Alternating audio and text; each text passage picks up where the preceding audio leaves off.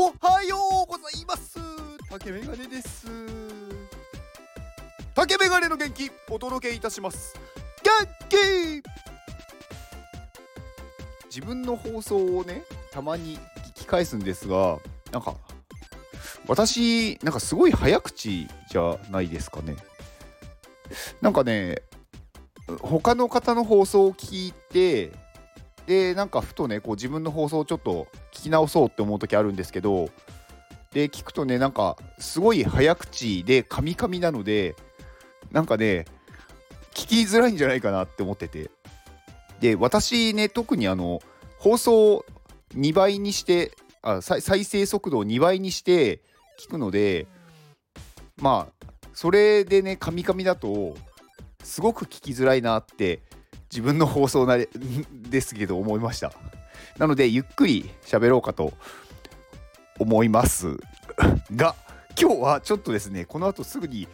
ちょっとねあの予定がありまして出ないといけないのでサクッと終わりにしたいなと思います。昨日はあのブロックチェーンエキスポっていう幕張メッセでやっているまあブロックチェーンに限らずなんですけど、まあ、メタバースとか AI とかなんかそういうテクノロジー系新しいそういうなんだろう今開発中とかこれからこういうのを作っていきます。まあ同じ意味か。うん、とかもうすでに実用されていてそれのなんかこうね宣伝というかだったりっていう、まあ、大きいイベントにちょっと参加してきて、うん、見てね思ったんですけどブロックチェーンのスペースがめちゃくちゃ少ない。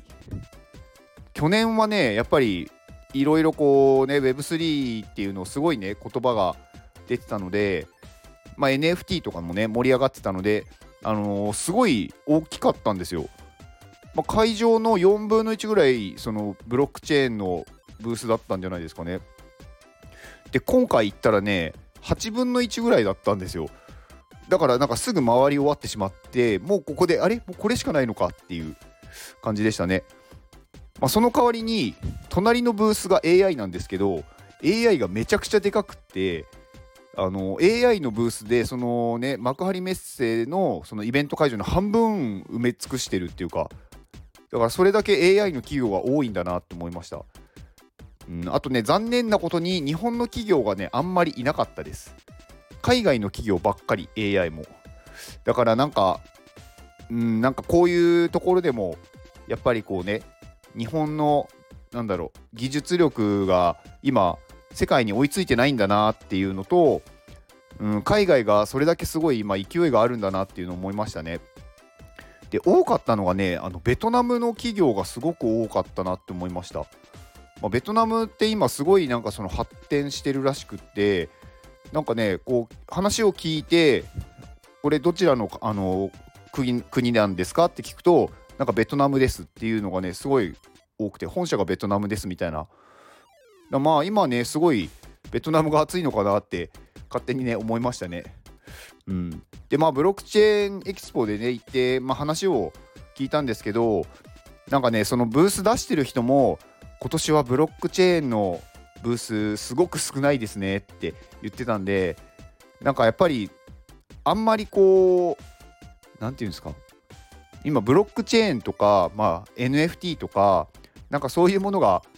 ねこう市場というかこうもの なんかあんまり盛り上がってないんだなっていうのはね肌感で分かりましたね。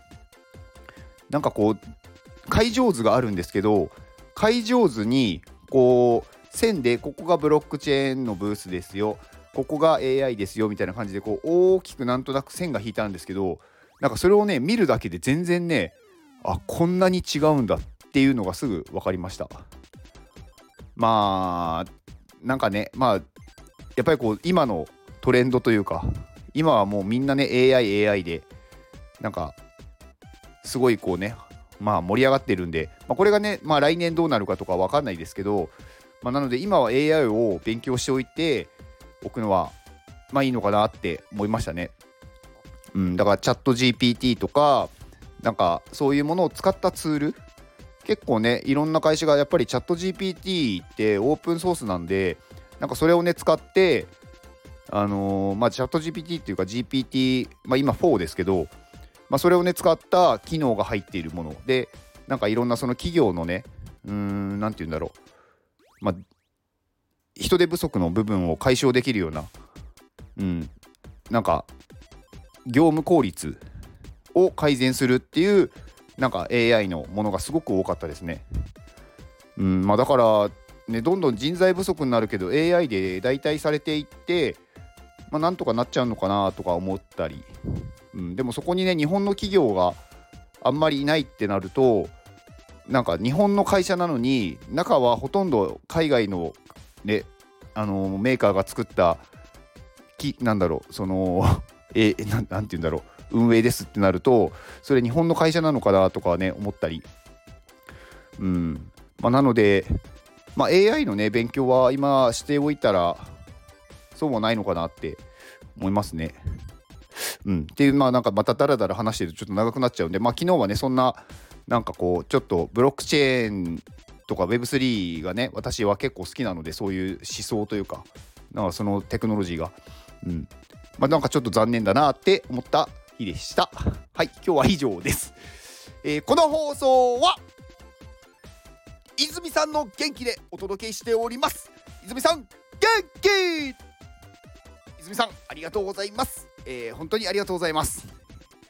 泉さんはね、あのー、ジェネシスホルダーでもあるんですよね。あのまあ言ってもわかんないかな。うんと、iPadMate って2つの NFT を出していて、まあ、1つは、まあ、あの、アミティ先生が、まあ、どっちもそうなんですけど、アミティ先生が作ったんですけど、うんと、一点物として作ってる NFT が、まあ、ジェネシスって言われる、まあ、最初に出したやつ。で、それは、なんまあ、数十体しかないんですよね。でその後にまあジェネラティブっていうまあこういろんなこう絵をねこう重ね合わせていろんな何種類もの NFT を作って出したのが、まあ、これがドゥードゥルっていうものなんですけど、まあ、そのジェネシスの方の、まあ、最初に出した方の NFT、まあ、これはもう早押しだったんでこうねみんながこうポチ合戦に行ってそこで勝った人しかそれが買えなかったっていうところで、まあ、泉さんはそれを持ってるっていうのがねやっぱすごいなって思いますね。うん、でまあ泉さんはね、あのー、結構この NFT 業界のこととかをすごいなんだろ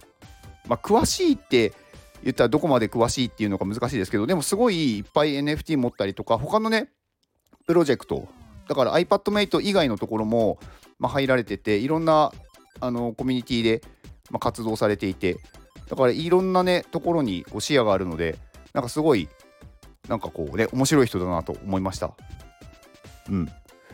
まあクリプト忍者とかね、まあ、やっぱりこう NFT やってる方ってみんな知ってると思うんですけど、まあ、そういうところにもね、あの、結構関わってる方なのでだからかなり NFT に関しては詳しいんじゃないかなって思ってるんですよねだからまあねあの iPadMate の中だとなかなかそういうね方っていらっしゃらないのでなんかこう新しいなんだろう情報というか、まあ、NFT がね、まあ、今後どうなるか分からないですけど、まあ、そういう情報もね早くキャッチしてるんじゃないかなと勝手に思ってます。うんまあ、話した時もねなんか私のウォレットの動きとかを話したりとか、まあ、なかなかねそういう人いないんですよねできる人が。だからなんかそういう話ができるなんかねなんか貴重な方だなって思いました。はい。えー、っとあと宣伝なんですがえー、今週の日曜日29日ですね、えー、同じく iPadMate にいる真帆さん、まあ、こちらの方もね、ジェネシスホルダーですね。はい。真帆さんと、えー、対談をします、えー。このスタイフライブで夜の10時から、29日の夜10時からスタイフライブを行います。まあ、真帆さんは海外を飛び回っていて、プロのダンサーで公認会計士っていう、はい、振り切った方です。はい。まあ、めちゃくちゃね面白い人なのでなんかいろんなね情報を持っていて、うん、だからすごい話しててねもうね話がね止まらなくなっちゃうんですよね聞きたいことも多いし、うん、まあそのね真帆さんと、まあ、対談をさせていただくのでお時間ある方はぜひお越しください、え、私のチャンネルで、え、行いますのでまあ私のねチャンネルをフォローしてる方にはまあ始まったら通知が行くのかな？はいっていう感じですはいであとは今月あそうか、元気はもう、あのすみません、締め切ってました。忘れてた。はい。では、この放送を聞いてくれたあなたに幸せが訪れますように。行動の後にあるのは成功や失敗ではなく結果ですだから安心して行動しましょうあなたが行動できるように元気をお届けいたします。元気！